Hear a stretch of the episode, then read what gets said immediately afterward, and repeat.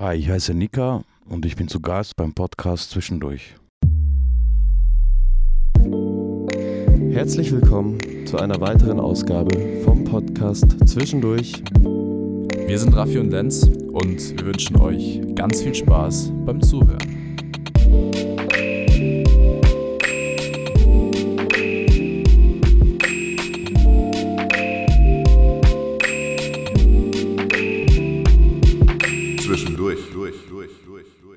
Hello again zur Folge Nummer 10 in der zweiten Staffel vom Podcast Zwischendurch. Äh, Raffi und ich haben uns mal wieder back in die Heimat begeben, aus äh, gegebenem Anlass, den du gleich, äh, lieber Raffi, erzählen darfst. Yes. Aber wir sind hier im Studio 9, beziehungsweise nicht im Studio 9, sondern wir sitzen auf äh, tollen Bänken bei einer kleinen Mini-Ramp äh, in der Halle 9.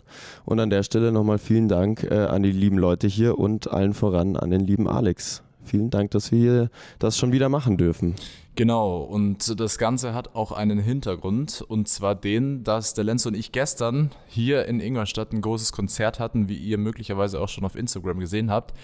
Und dann haben wir uns gedacht, es gab nämlich noch einen Gast auf unserer Liste. Da äh, sind wir schon jetzt mittlerweile fast ein halbes Jahr dran und hatten schon diverse Aufnahmetermine Yes. äh, auf dem Zettel stehen und den letzten eigentlich jetzt für Sommer eingetütet. Und deswegen freuen wir uns, dass es heute möglich ist hier. Denn wir haben, wie ihr schon mitbekommen habt, den lieben Nika bei uns zu Gast und deswegen nochmal herzlich willkommen im Podcast zwischendurch. Hi, freut mich, dass ich da bin. Danke, also dass du gekommen bist. Das Yes. ist immer sehr cool und deswegen einfach as every time die erste Frage, wie geht's dir denn so? Bestens.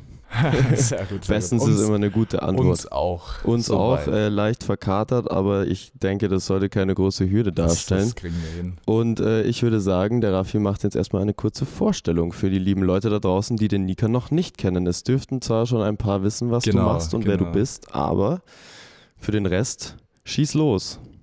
Genau, und es gibt vor allem eine Sache, die heute sehr interessant ist, weil es außergewöhnlich ist. Der liebe Nika kommt nämlich aus Georgien, genauer gesagt sogar aus der Hauptstadt des Landes, äh, Tiflis, und ist 1983 geboren. Das heißt, es steht jetzt auch nächstes Jahr die große Dieses Runde. Jahr.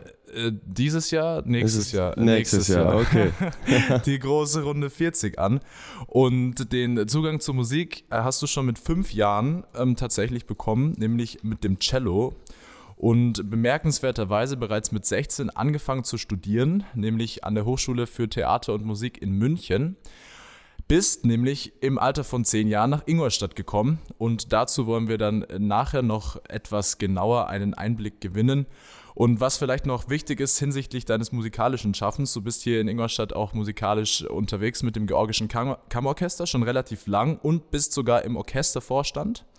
Ähm, und äh, du interessierst dich sehr für Sound Engineering bzw. Elektro- und Akustikinstrumente.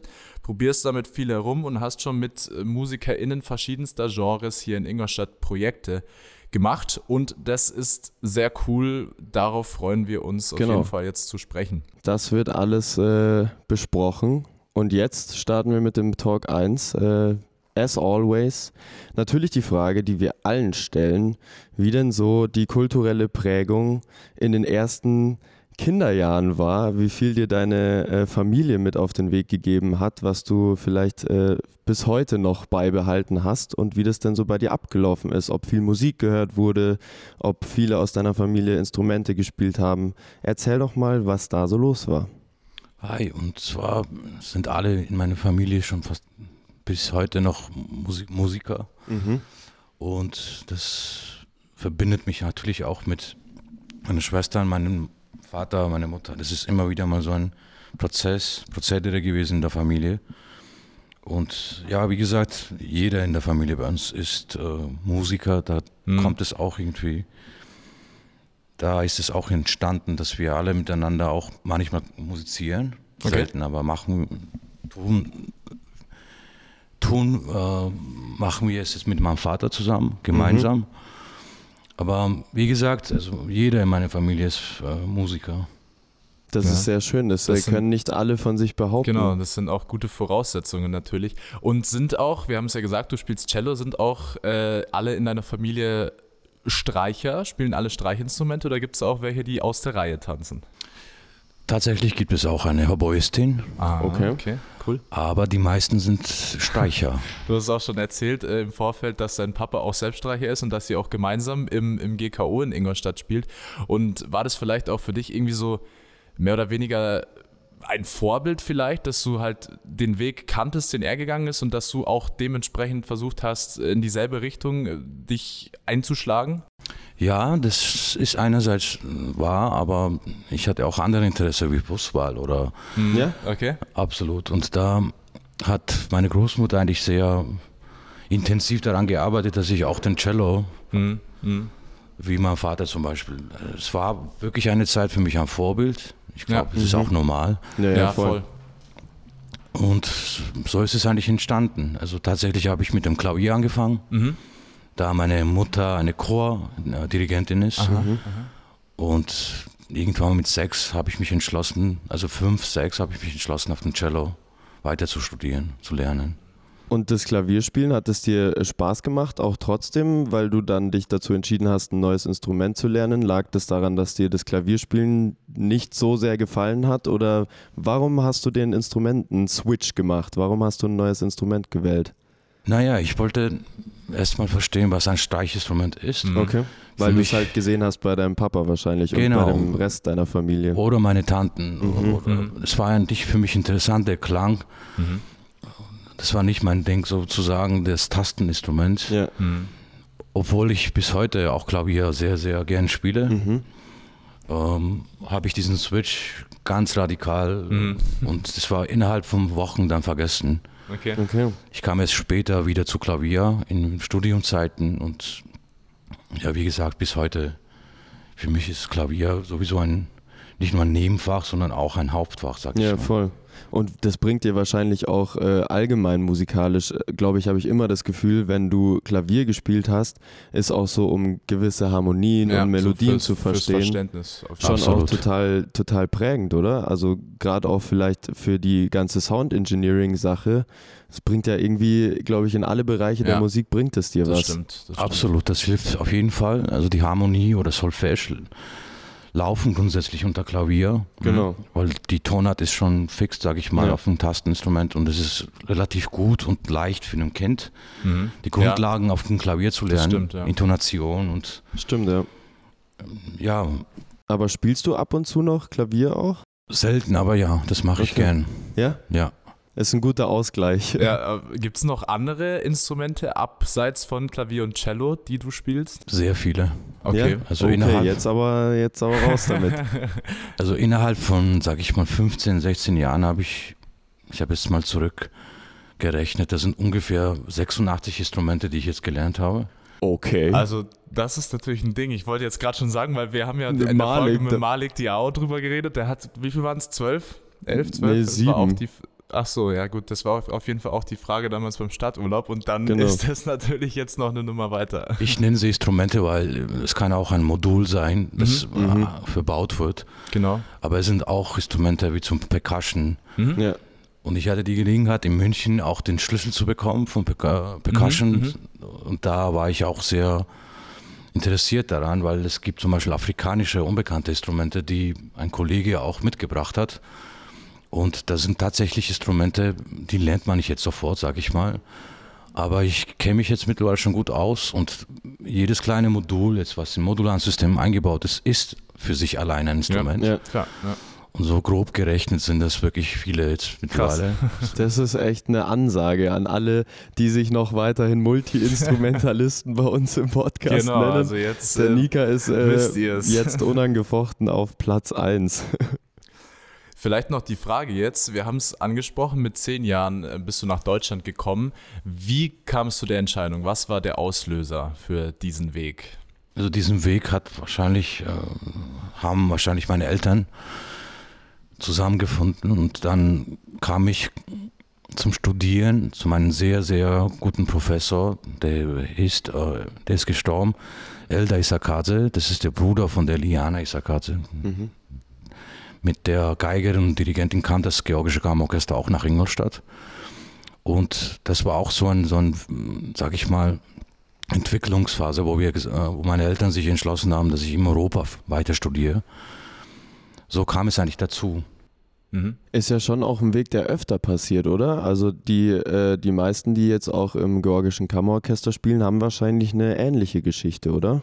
Nicht ganz. Also das, es sind einige, die auch mit dem Orchester Tag 1 zusammengekommen sind. Ich kam erst später.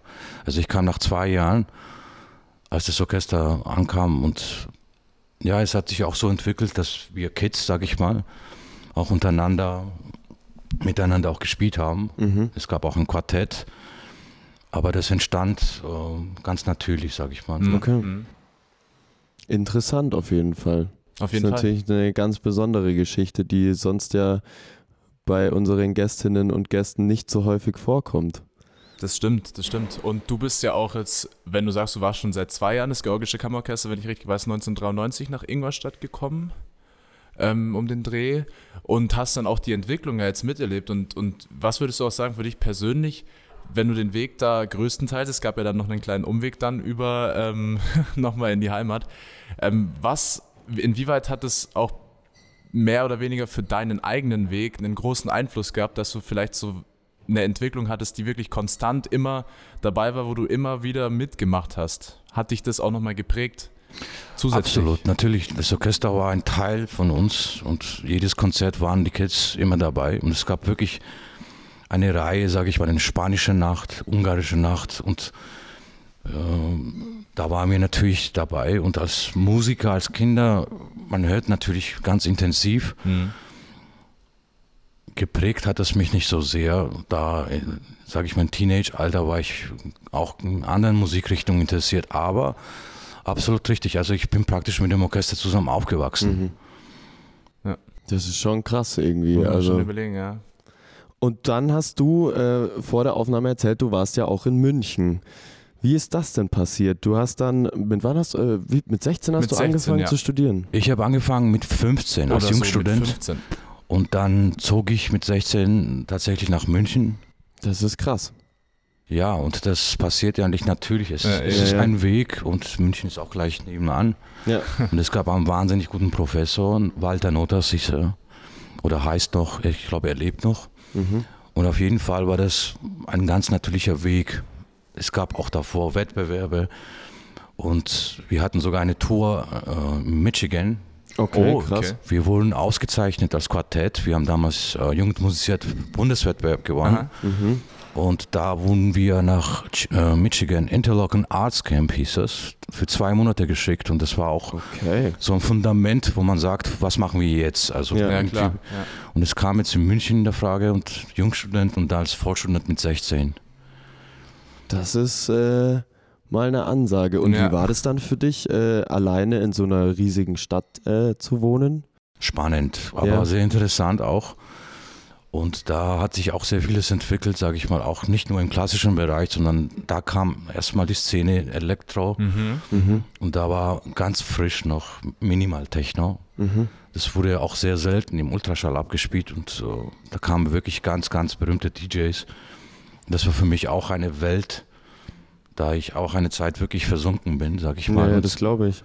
Und ja, München ist München. Und ja, es ist tatsächlich eine Riesenstadt und aber auch natürlich kulturell äh, super spannend. Ja, absolut, ja. ja. Also das ist schon, wir merken es ja, selber, äh, da ist schon einiges los. Und wie kam dann die Entscheidung äh, wieder von München back to the roots nach Ingolstadt zu das gehen? War, eigentlich war das ein, ein sage ich auch, natürlicher Vorgehen. Mhm. Und da meine Mutter jetzt in Georgien, meine Schwester, meine kleine mhm. Schwester leben in Georgien, dann habe ich mich entschlossen, wieder die zehn Jahre auch den, denen mhm. zu widmen. Ja. Aber ich habe nicht aufgehört, Musik zu machen, sondern ich habe sofort oder nach zwei Jahren nach Pause dann die Nationalsymphonieorchester angefangen mhm, zu genau, spielen. Genau, das habe ich äh, gelesen. Ja. Du warst da auch, was warst du da? Warst du Stimmführer? Warst ich war du? Stimmführer, ja. Genau, habe ich gelesen. Ja, das natürlich auch. Ist auch eine, bestimmt in der Phase, wenn man, du hattest da ja schon auch relativ viele Erfahrungen gesammelt, in Deutschland auch und dann nochmal zurückgehen und dann auch wieder so große Erfahrungen zu sammeln, das gibt einem dann auch Motivation, immer noch dran zu bleiben, weil es ist ja nichts, was dich irgendwie zurückwirft, sondern du kannst immer nach vorne schauen und es war immer noch was Neues dazu, was dich dann auch nochmal vielleicht hochgezogen hat. Naja, da würde ich so einen kleinen Satz einbauen. Ja, es, es war nicht mein, äh, sag ich mal, mein Wunsch, Okay. in einem Symphonieorchester zu spielen und äh, eine richtige Erfahrung habe ich wirklich äh, in der Heimat gesammelt, weil ein Nationalsymphonieorchester besteht, glaube ich, jetzt mit 96 Leuten. Das ist richtig laut und für einen Ja, ähm, Künstler oder Musiker, sage ich mal, ist es nicht immer leicht, diesen Weg zu gehen. Manche, klar. manche schaffen das auch nicht und das war eine Herausforderung. Und äh, ich bin eigentlich glücklich, dass ich das irgendwie durchgezogen habe. Das ist gar nicht leicht. nee, da Ja, kannst du auf jeden ja. Fall stolz auf dich sein. Ja. Das ist schon, schon eine. Hausnummer. Ja, ja, klar, auf jeden Fall. Ähm, wie viele seid ihr im GKO jetzt? Genau, ich wollte dich auch genau. genau. fragen, um den Vergleich zu haben. Genau, das GKO besteht jetzt gerade im Moment äh, von 15 Leuten. Also wir sind alle praktisch Solisten. Das ist ein Kammerorchester und ja, zum Vergleich zu einer Symphonieorchester. Ja, auf schon- jeden Fall. Also das Puh. ist auch, ist auch was ganz anderes dann vom Sound her. Es sind ja auch vor allem Absolut. es sind ja auch nur Streicher.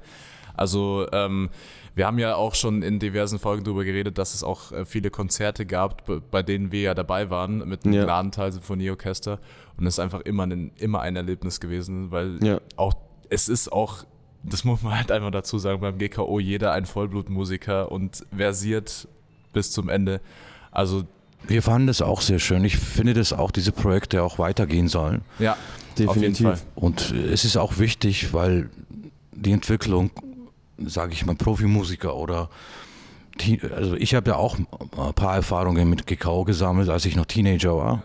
Damals war der Dirigent Markus Poschner und ich hatte die Gelegenheit und ich glaube, das ist schon eine große Erfahrung gewesen und ich glaube, es ist für uns auch sehr interessant. Ja.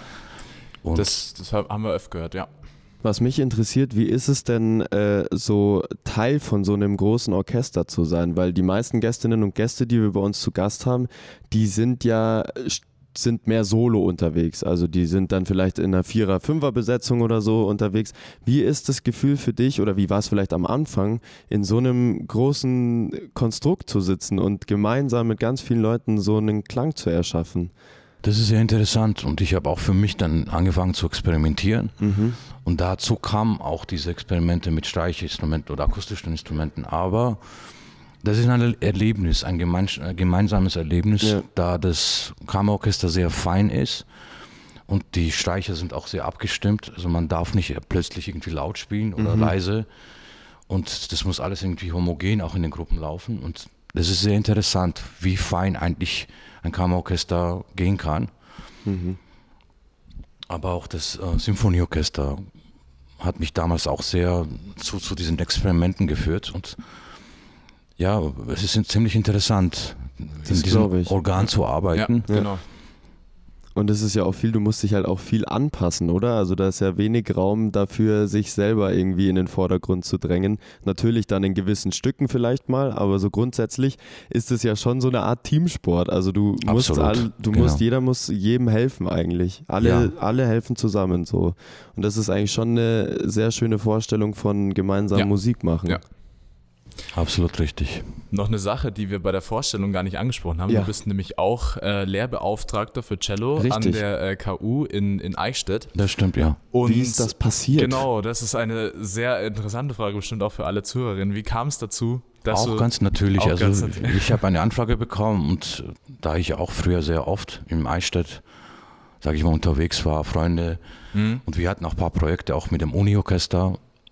Ich habe mich auch da mit dem Jörg, äh, dem Professor, auch unterhalten und äh, dann habe ich den Job abgeno- angenommen. Mhm. Und bis jetzt unterrichte ich jetzt, es sind zwar nicht viele, Mhm. ich habe jetzt Genau. bis jetzt zwei Studenten, aber es macht Spaß. Ja. Cool. Und, und jetzt, wo wir dich schon so ein bisschen als Person kennen, wie ist es dann, den Lehrer, ähm, Herr Nika Shamugia kennenzulernen oder wie bist du da so drauf? Bist du ganz hart mit deinen Schülern und Schülerinnen? Ganz easy. Also ich bin, Ja, es gibt bei mir, glaube ich, keine, keine härtere Sachen. Ich glaube, jeder muss sein Leben selbst bestimmen können. Ja. Was ich machen kann, einfach den begleiten. Und da hilft auch nicht irgendwas zu jemanden zu zwingen. Ich habe das selbst auch in meiner Erfahrung gesammelt. Es bringt nichts. Also irgendwann mal wirft man, wirft man das Ganze weg.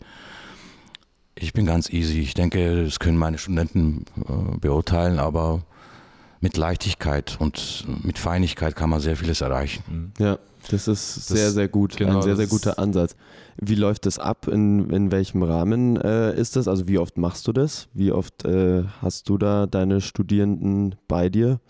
Wie Also- oft spielt ihr miteinander? Es gibt ja im Semester dieses sieben Stunden, das sind auch nicht viele und ich ordne sie so ein, dass ich manchmal auch Doppelstunden mache wegen dem Orchester. Mhm. Aber bis heute klappt es eigentlich ganz natürlich. Okay, schön. Das ist sehr cool. Se- Seit wann machst du das eigentlich? Das haben wir gar nicht Genau. gefragt. Inzwischen sind es schon drei Jahre, glaube ich. Okay, krass. Der Lehrer Nika. Das ist breit gefächert. Aber ähm, was man auch noch dazu sagen muss, ist vielleicht vom Ansatz her nämlich genau das, was die meisten brauchen, weil so viele von unseren Gästinnen und Gästen haben erzählt, dass das Problem bei manchen Instrumenten einfach war, dass sie von ihren Lehrerinnen und Lehrern einfach eingeschränkt waren auf ein äh, bestimmtes Genre, meistens halt das Klassische. Und dass genau das ihnen dann so den Willen irgendwie irgendwann ausgetrieben hat. Deswegen ist dieser lockere Ansatz auch mit Sicherheit das, was die Leute am meisten bringt oder am weitesten bringt. So. Stimmt absolut. Also ich war, ich bin auch Teil davon, weil es ist leider in den Studienzeiten, du wirst einfach zu einem Instrument verpflichtet und da musst du halt richtig Gas geben. Aber es gab wirklich radikale Entscheidungen, die ich damals getroffen habe und ich habe ein bisschen Zeit verloren, sage ich mal. Aber es hat mir sehr geholfen, auch in der grundsätzlichen Entwicklung. Naja, klar. Also für mich war das nicht einfach in die Hochschule zu kommen, Cello den ganzen Tag zu proben, sondern ich war auch unterwegs, wie gesagt, manchmal abends in so einem Minimal Techno. Mhm. Und das war für meinen Kollegen damals nicht verständlich, weil Ja. man war vollkommen irgendwie in der klassischen Welt. Und ich war sehr offen auch für Mhm. Rock oder ich glaube, das, Independent, gab es auch so eine Musikrichtung. ja, ich glaub, das braucht man auch einfach. Dass du andere Felder hast, für die du dich, wie du es vorhin schon gesagt hast, halt auch interessierst. Damit, ich, wie du es schon gesagt hast, wenn du dich so fokussierst auf eine Sache, irgendwann geht es dir halt tatsächlich, sagst es einfach mal so, wie es ist, auf den Sack. Ja. Und dann äh, hast du vielleicht nicht mehr die Hingebung, die du davor irgendwie hattest, äh, dem Instrument gegenüber. Deswegen hat es dir wahrscheinlich auch sehr viel gebracht, dich auch anderweitig Ja. auszuprobieren und alles mal so ein bisschen aufzusaugen. Und aus dem Grund, weil du ja auch nicht nur in dem äh, klassischen Bereich unterwegs bist, bin ich sehr gespannt auf das heutige Wer war das? Und Ja. ich würde sagen, äh, wir legen gleich los. Wir machen eine kurze technische Umbaupause. Das kriegt ihr alles nicht mit. Und äh, bis gleich. Viel Spaß mit Wer war das? Wer war das? Wer war das? So, wer war das? Wer war denn das? Genau, und dann sind wir jetzt auch schon wieder zurück und wir sind live bei YouTube dabei. Deswegen, nicht live, aber ähm, äh, ja, jedes auf Mal. YouTube. Hello. Hi an alle. Und äh, wir freuen uns auf ein hoffentlich sehr spannendes Wer war das? hier in Folge 10 mit dem lieben Nika. Kurz zur Erklärung für dich. Du kriegst jetzt von uns fünf äh, Textzitate aus äh, Songs, die du vielleicht kennst, die du ziemlich sicher kennst oder kennen könntest. Und dann kriegst du drei Antwortmöglichkeiten und musst raten, wer von denen das denn so gesungen hat. Und wir haben gerade einen äh, Gäste-Battle am Laufen zwischen allen, die bei uns in Staffel 2 zu Gast waren. Und äh, das Ranking darfst du mal kurz verlesen. Genau, also wir haben auf dem ersten Platz immer noch Dustin, aka Fred Red und Liquid mit 5 von 5 Punkten tatsächlich. Also Das ist vollständig richtig. Natürlich eine Hausnummer. Platz 2 mit 4 von 5 ist Peter aus der Mozartstraße aus Regensburg und dann der dritte Platz, das sind relativ viele, nämlich Emilia Luis, Juna Lux, Avarion und letzte Woche neu dazugekommen Umme Block 3 von 5 und äh, Petra aka PT2 und Jamera auf Platz 4 in dem Fall mit Ja. 2 von 5 Punkten. Und Genau. so sieht die Tabelle aus und jetzt, jetzt schauen wir mal, wo, du gespannt. dich, wo du dich einordnest bei unserer Top 4 ist es mittlerweile. Okay, wer fängt denn an? Ähm, Ich ich, glaub, glaube, du. ja, ich glaube, ich bin wieder dran. Okay, die erste Line kommt. So, und zwar If the night turned cold and the stars looked down, and you hug yourself on the cold, cold ground, you wake the morning in a stranger's coat, no one would you see. Ist das A. Elton John, B. Prince oder C. Sting? Sting. Oh, Strong? wow. Vollkommen richtig. Okay. Aus dem, wusstest schon vor ich den kenne den Song. Gut, ist es? Welcher ist es? Weißt du es dazu? ja, Sag's gerne. ich kann mich nicht ganz erinnern, aber ich, die Melodie Okay, okay. Es ist It's Probably Me Ja. ähm, von Ten äh, Summoners Tales aus dem Jahr 1993. Yes. Ja, cool. night turned cold and the stars looked down and you'd hug yourself on the cold, cold ground. You wake the morning in a stranger's coat, but no one would you see. Also, Okay, damit hätte ich jetzt nicht gerechnet, aber das ist der erste Punkt. Äh, eins von eins. Das ist sehr, eine sehr gute Ausbeute. Okay, wir machen weiter genau. mit der zweiten Line. Remember the day I set you free. I told you could ever you you could always count on me. From that day on I made a vow.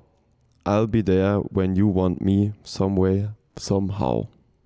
Ist das A. Marvin Gaye? Ist das B. Bill Withers oder C. Al Green? Marvin Gray. Ja, es ist Marvin Gaye. Es ist Marvin Gaye. Aus dem Track Ain't No Mountain High Enough. Natürlich, man kennt es. Aus Ja. dem Album United. äh, vom Jahr 1967. Es ist sehr Ja. lange her, Ja. aber es ist äh, der zweite Punkt und ich bin sehr überrascht und es freut mich sehr. Zwei von zwei, Genau. ist gut. Remember the day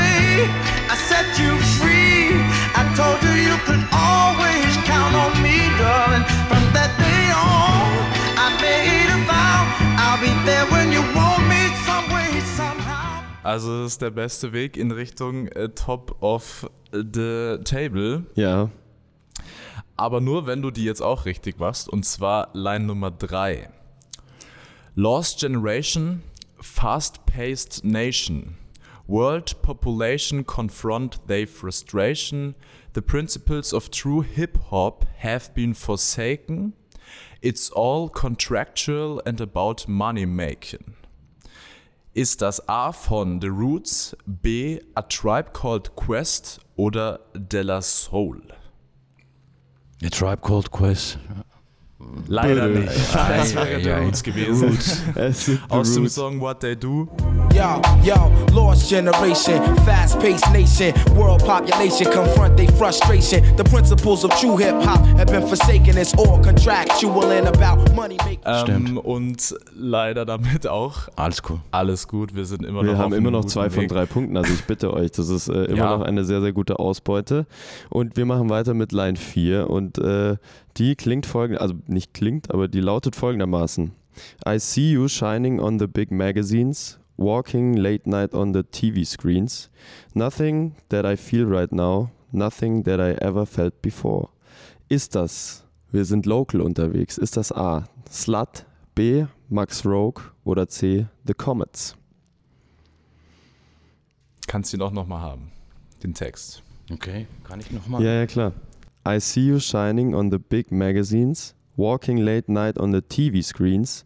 Nothing Slut. that I No. Na, Es ist der liebe Max. Shoutouts an der Stelle. ei, ei, ei. Unser allererster Gast, äh, Max Rogue. Äh, und zwar ist das aus dem Track Hawaii vom Album My Mind, das äh, 2020 erschienen ist. See you shining on big magazines, walking late night on the TV screens. Nothing that I feel right now. Nothing that I ever felt before. Und auf dieses Album kommen wir nachher nochmal kurz zu sprechen, weil da hast du ja auch deinen Teil dazu Ja, beigetragen. das ist ein bisschen peinlich. Ja. Ach, hör auf. so schlimm ist es nicht. Genau, das heißt, wir sind schon tatsächlich bei Line Nummer 5. Das stimmt. Und das könnte jetzt sehr interessant werden, denn die lautet folgendermaßen. Yes. Don't get my sympathy. Hanging out the 15th floor. You've changed the looks three times. The locks. The locks three times. He still comes reeling through the door. Ist das The Prodigy, Radiohead oder Joy Division? Radiohead. Yes. Radiohead aus dem Song Yes. Just vom Album The Bands 95 rausgekommen. Okay. Don't get my sympathy hanging at the 15th floor. Change locks three times. I still come reeling through the door. Du hast Sehr auch schon gut. gesagt, du bist ja ein äh, Radiohead-Fan zumindest gewesen. War ich, ja, genau. absolut. Ja. Deswegen Hey, auch ich finde, vollkommen richtig. das ist eine sensationelle Ausbeutung. Äh, drei von fünf ist, kann man sich nicht beschweren und damit okay. landest du auf dem dritten Platz. Super Sache. Ja, Und der, der ist so Thanks. voll mittlerweile. Ja, Da sind jetzt, wie viele sind jetzt drauf? ich Eins, glaube zwei, sechs oder drei, vier, fünf, sechs. fünf Nee, Leute. Aber das ist sehr, sehr gut. Dankeschön, Nika, das war wunderschön. Danke euch. Und äh, Genau. an alle Leute, die auf YouTube zugeguckt haben, äh, wir sehen uns in zwei Wochen wieder und wenn ihr die ganze Folge hören wollt, dann checkt unbedingt äh, den Link in der Videobeschreibung Genau, ab. sehr spannend. Und auch alle Links zum lieben, zum lieben Nika gibt es äh, in der Videobeschreibung, also checkt das gerne aus und schaut vorbei. Macht es gut und bis in zwei Wochen. Bis bald. Tschüssi. So, wir sind wieder back nach einer sehr äh, spannenden Runde. Wer war das? Ja, Und zwar kommen wir jetzt zu einem Thema, das wir schon ein klein bisschen angerissen haben. Deswegen ähm, noch vielleicht ein paar ergänzende Punkte dazu. Und zwar genau. das Georgische Kammerorchester. Und wir haben jetzt schon rausgefunden, wie du dazu gekommen bist. Und ähm, deswegen jetzt vielleicht mal eine andere Sache. Du bist ja nicht nur Cellist, sondern du bist auch im Vorstand. Und deswegen ist da vermutlich interessant, welche Aufgaben gibt es da? Wir kennen es ja vom Ingolstädter Kammerorchester Ja. aus dem Vorstand. Da ist es meistens die Planung von den Konzerten und was auch so drumherum ist. Ist es bei euch genauso? Naja, wir haben eine feste Satzung sozusagen und die gehört auch dazu. Da sind relativ viele Aufgaben. Eines davon steht auch groß da, das Orchester aufrecht zu behalten. Ich meine, es sind sehr, sehr äh, feine, sag ich mal, abgestimmte Sachen, die zum GK gehören. Ja.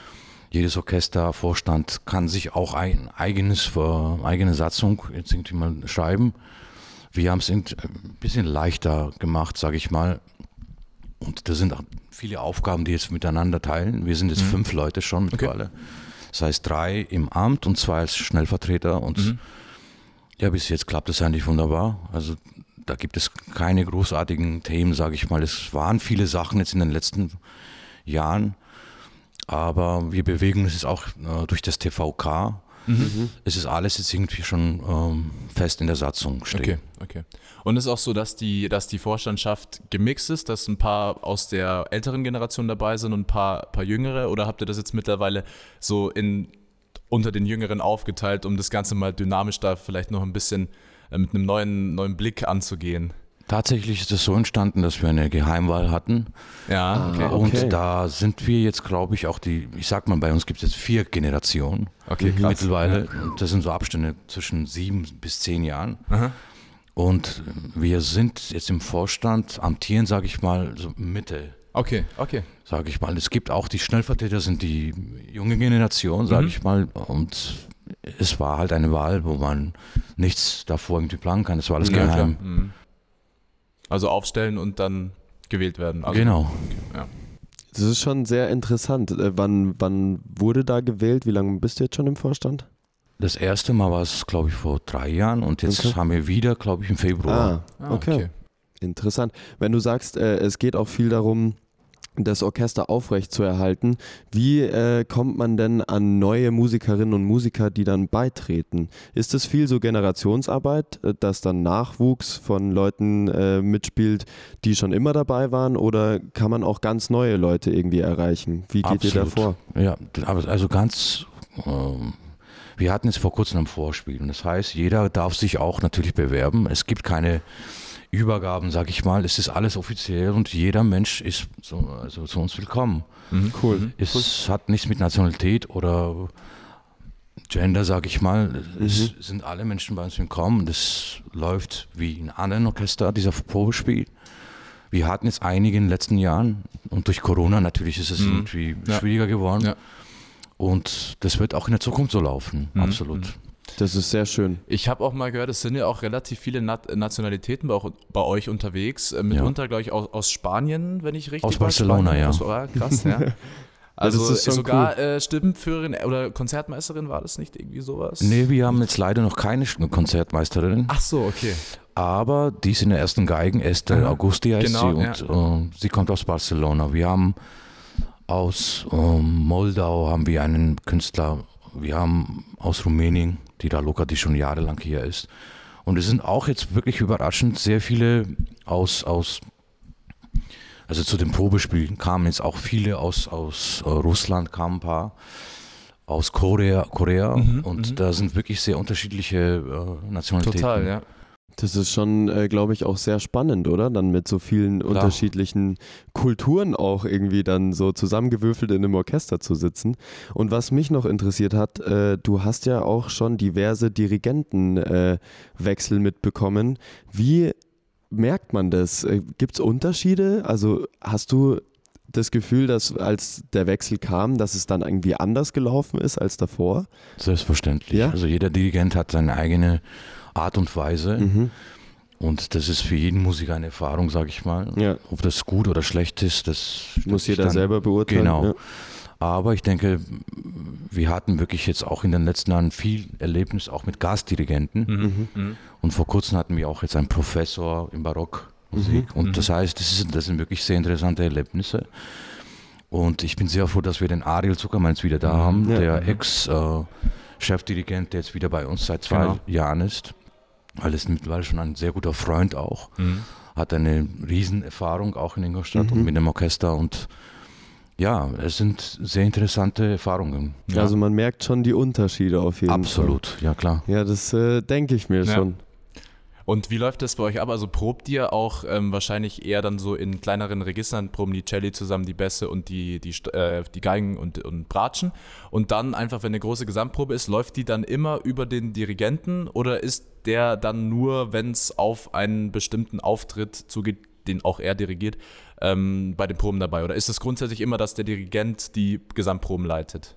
Das ist grundsätzlich so, aber wir leiten auch die Stimmproben, das heißt äh, die Bratschen, Celli, die Genau. Proben erstmal einzeln, die Geigen auch. Und dann gibt es eine gemeinsame Probe, sage ich mal, wenn wir die Bläser dazu haben, falls es Beethoven-Symphonien sind oder Haydn-Symphonien, die werden dann Tag davor bestellt sozusagen. Da wir den äh, Theater dann erstmal Tag davor kriegen, den Festsaal. Ja. Aber sonst leitet der Dirigent eigentlich die Proben durch, also von Anfang an. Und wie viel müsst ihr proben? Das ist vielleicht noch eine ganz interessante Frage. Ja. Wie viel braucht ihr für ein Werk? Es ist immer unterschiedlich. Es kommt auch auf den Dirigenten, auf das Programm. Wenn es wirklich anspruchsvoll ist, dann kommen vielleicht die Stimmproben dazu. Mhm. Aber generell sind wir, glaube ich, mit fünf, sechs Proben Okay. für jeden Programm, glaube ich, äh, bereit. Ich finde das immer so krass, irgendwie als Außenstehender, wenn du dir so ein Konzert von euch äh, anschaust, dann wirkt es immer so, als könntet ihr das einfach alles aus dem Stegreif als stehen. vom Deswegen, Blatt tatsächlich, genau, deswegen auch, die Frage, ob Ja. ihr da irgendwie so viel Arbeit in Proben stecken müsst, aber anscheinend gehört das halt trotzdem Ja, dazu ja. natürlich, auch um das wahrscheinlich einfach zusammenspielen zu Ja. können.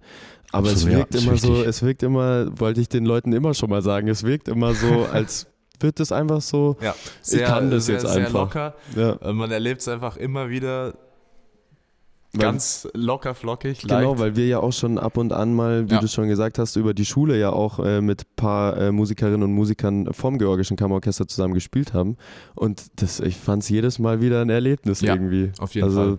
Und auch für die Schülerinnen und Schüler natürlich auch was, wo man ein bisschen äh, aufschauen kann Ja. und was mitnehmen kann. Deswegen an der Stelle schön, dass es das für die jungen Leute hier gibt in Ingolstadt. Und wir haben kurz vorher schon drüber geredet, es standen jetzt die äh, Babykonzerte an. Und vielleicht kannst du auch für Interessierte ähm, ein bisschen Werbung machen, was jetzt demnächst noch so auf eurem Konzertplan steht. Yes.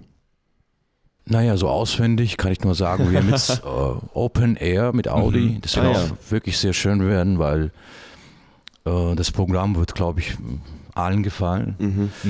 Und bis, glaube ich, Sommerferien haben wir jetzt wirklich äh, durchgehend Konzerte. Da sind sehr viele Konzerte, auch Reisen. Mhm.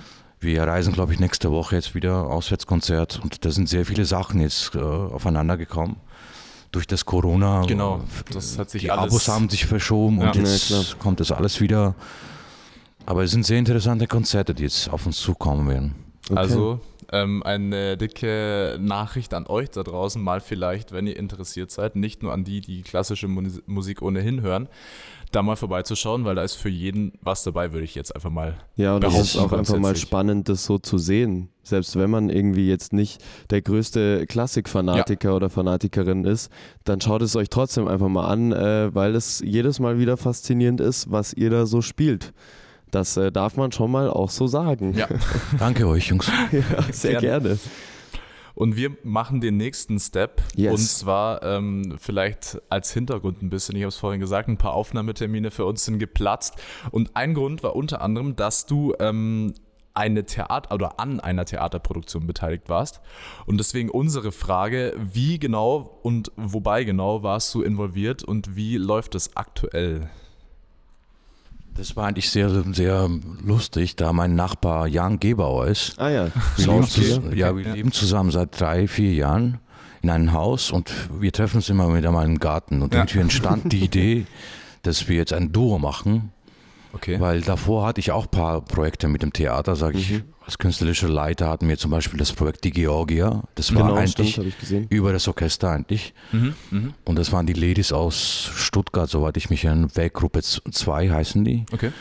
Und da habe ich das erste Mal, also mit dem Theater, sag ich mal so richtig, äh, als künstlerischer Leiter Kontakt gehabt. Und da entstand eigentlich die Freundschaft auch zum Schauspielern. Und mit Jan haben wir das eigentlich ganz schnell in den Lockdown-Zeiten. Ähm, das entstand eigentlich ganz natürlich, ganz naturell. Erstmal die Idee.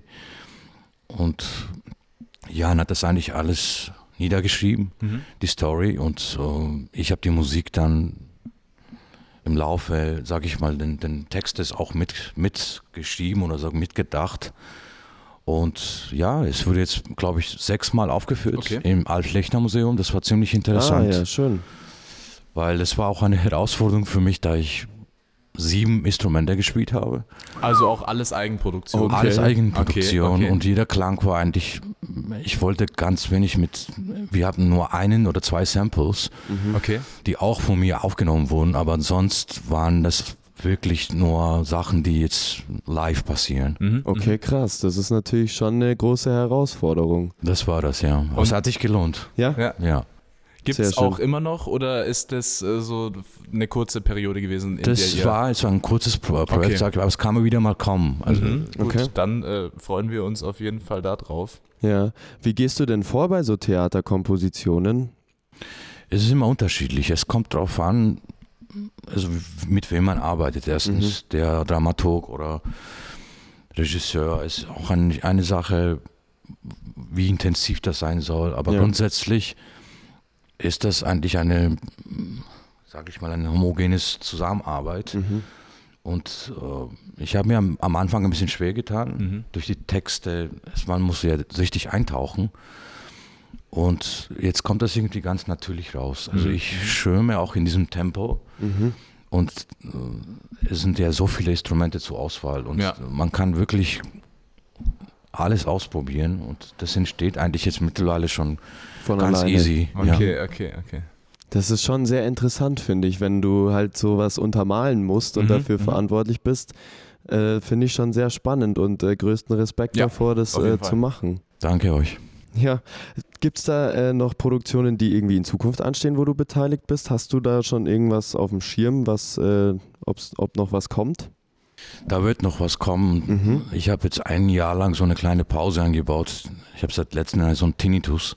Mhm. Okay. Und für mich war das ein bisschen anstrengend mit dem ganzen Klängen. Und Ja, wenn du klar. vor allem intensiv arbeitest, sei es auch jetzt Techno oder sei es auch irgendwie Deep House oder auch experimentell, diese Klänge bleiben wirklich äh, stundenlang im Kopf. Und Ja, ja, jetzt kommt das wieder mal langsam. Man muss sich dann nur daran gewöhnen.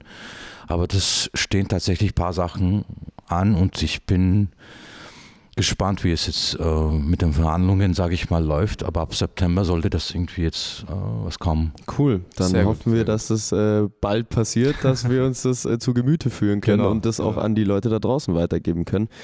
Wie ist denn der Unterschied zwischen dem, ich sag mal in Anführungszeichen, normalen Musizieren, wenn du so ein Theaterstück untermalen musst? Manchmal sehr gewaltig. Also Ja. da muss man wirklich alle Türen öffnen und das ist halt nicht mehr das Instrumentale, wo du Und das Ah. Genaue und das, ja, ja. genau vorgeschriebene Mhm. und äh, es gibt manchmal sehr intensive Minuten sogar. Also in diesen Minuten entstehen wirklich großartige Ja. Ideen. Aber das ist reine Übung. Also man kommt wirklich Projekt für Projekt immer wieder weiter. ja. Und man, so, so ein, man riecht das auch irgendwie, wie, wie das am Ende Mhm. entsteht. Aber grundsätzlich ist das schon Improvisieren auch da. Und äh, zum Vergleich, wie du es gesagt hast, zum normalen musikalischen Leben, wo Noten da steht, ist ein gewaltiger Unterschied. Ja. Ja. Das Ja. glaube ich. Ich glaube, das ist auch, wie du sagst, ist, man wächst dann, je mehr Produktionen man dann macht, desto einfacher fällt es. Aber ich glaube, am Anfang steht man schon erstmal vor so einer Wand und denkt sich, puh, okay, und jetzt, äh, was mache ich jetzt und wie gehe ich jetzt vor? Aber ja, es hat ja bis jetzt ganz gut funktioniert. Yes. Gut, und wir haben auch noch ein Thema auf dem Zettel stehen. ähm, Wir haben es vorhin äh, schon kurz angekündigt. Genau, das wir schon ganz kurz angerissen haben. Nämlich eine Produktion, bei der du beteiligt warst mit dem lieben Max. Und zwar auf seiner äh, Platte. Und da bist du auf einem Album zu hören, am, äh, Auf auf, Auf dem Album, auf einem Track. richtig, genau, zu hören. Und zwar äh, dem Track Look in Your Eyes am Cello. Und wir haben uns gedacht, äh, das ist, glaube ich, ein ziemlich guter Anlass, um da nochmal ganz kurz reinzuhören. Und deswegen wünschen wir euch jetzt ganz viel Spaß mit Look in Your Eyes von Max Rock. Und Nika am Cello. Richtig. Girl, I'd rather go blind before I will never look in your eyes again. Oh, girl, I would rather go blind before I will never look in your eyes again. You yeah, you.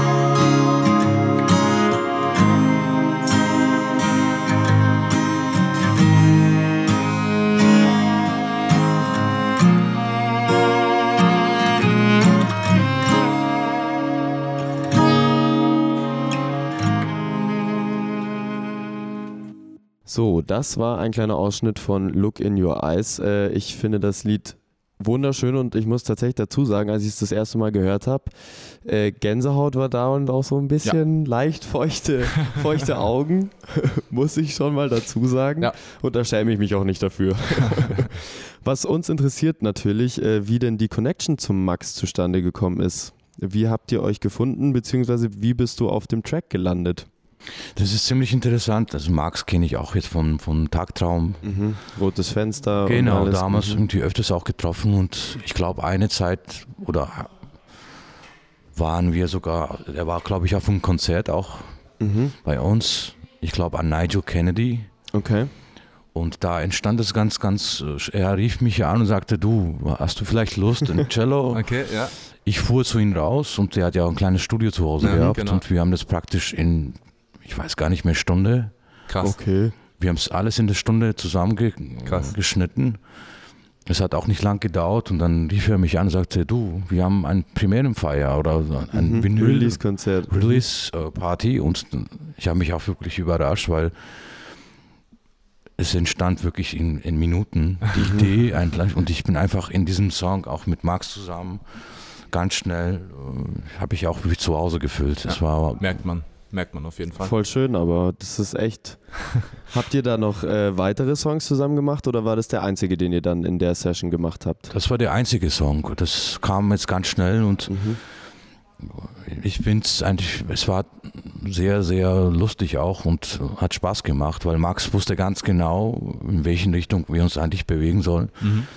Das fand ich sehr cool, weil er so vorbereitet war und es hat nicht lang gebraucht. Also Das wir hat es einfacher gemacht. Ne? genau. Ne? Hast du irgendwie noch Kontakt zu anderen Künstlerinnen und Künstlern aus Ingolstadt, wo du äh, mal irgendwie bei, einer, bei einem Song mitgespielt hast oder schon mal live mitgespielt hast? Oder war der Max jetzt sozusagen die Premiere?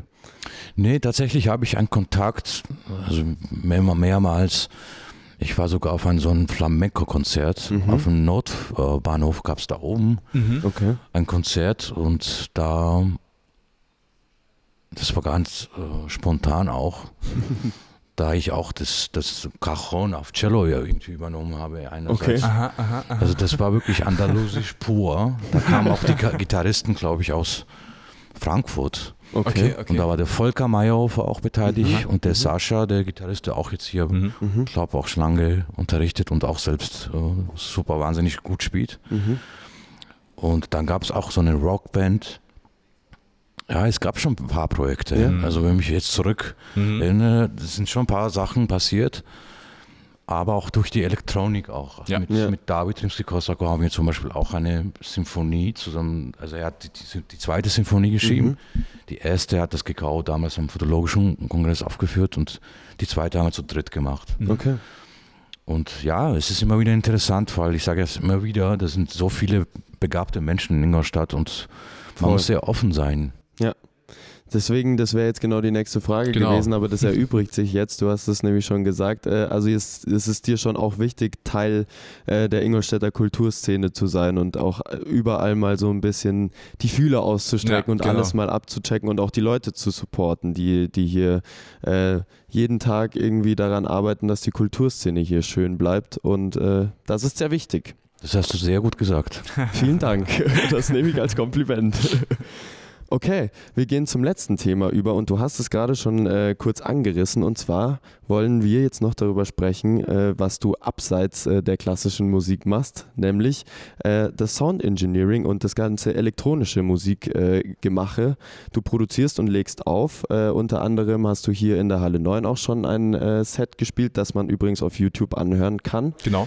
Und davon wollten wir einen kleinen Ausschnitt vorspielen, dass die Leute sich mal vorstellen können, was du denn da so genau machst.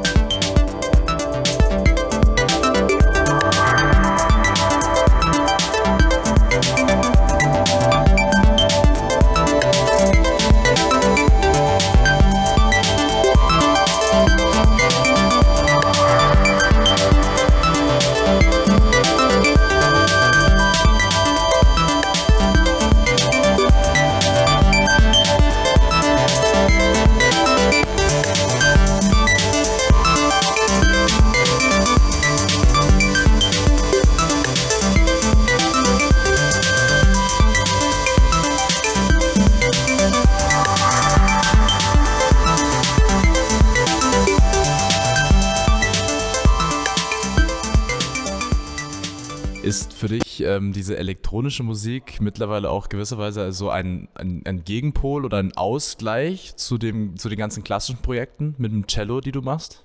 Das war einerseits am Anfang so und da habe ich wirklich mich filtriert, sag ich mal. Mhm. Also nach dem ganzen, damals im Symphonieorchester und diesem Krach habe ich wirklich dann richtig, eine Zeit richtig hart äh, aufgelegt und dann richtig, ich sag mal ganz dark Techno Mhm. gebastelt, aber mittlerweile ist es schon auch ein Teil geworden. Es ist sehr schwierig, die akustisch, äh, instrumental mit elektronischen Sachen zu verbinden. Es ist nicht leicht, also, Ja. aber mittlerweile wird es auch irgendwie zugänglich durch die Module, sag ich Genau. mal, die jetzt neu gebastelt werden. Aber grundsätzlich finde ich, dass ein Musiker schon viele Instrumente anspielen soll und ausprobieren soll. Das haben die Musiker damals früher auch gemacht. Mhm, Und ja. Heutzutage ist das alles machbar. Voll. Alles auch DIY machbar, kannst du äh, mittlerweile YouTube-Videos anschauen und äh, ein Instrument, wenn du Lust drauf hast, lernen. Also es ist So ist Ja. das, ja. Genau, ja. Aber das stimmt schon, was du sagst, dass man auch als Musiker äh, einfach verschiedenste Facetten irgendwie mal ausprobieren sollte, weil ich glaube, das äh, trägt zu jeder Entwicklung irgendwie positiv bei. Definitiv, Und definitiv. was mich interessieren würde, wie ist das denn dein, wie ist denn dein Gefühl, wenn du äh, sowas in Anführungszeichen härteres spielst als das in Anführungszeichen weichere klassische Musizieren? Wie ist da deine Gefühlswelt, wenn du jetzt so harten Techno auflegst zum Beispiel? Also diejenigen, die mit mir gespielt haben oder spielen oder die mich kennen, die wissen, dass ich in jeder Musikrichtung Vollgas gebe. Es gibt auch nicht einen klassischen Bereich, wo ich sage, ich spiele jetzt ein bisschen dezenter, Mhm. weil ich finde, man soll 100, 150 Prozent geben und es Mhm. passiert eigentlich naturell, also natürlich. und das sind tatsächlich Stücke als Beethoven, sage ich mal als Beispiel, dann gibst du wirklich äh, 150 Prozent, weil es verlangt, es steht sogar im Ja. Noten drin, dass Forzane mit drei Fortes dastehen. Und vielleicht ist es auch so ein zum Vergleich ein richtiger Hard Rock. Ja. Äh, Komponist für die klassischen Musiker. Es ist Hard Rock. Also Das Mhm. Ist ein ziemlich treffender Vergleich eigentlich, ja. Und das ist nicht, auch nicht anders im Techno-Bereich. Also Ja. wenn du dann wirklich dann Gas gibst, dann ist äh, 150 Prozent da. Und volle Energie. So Mhm. ist das. Das ist schön.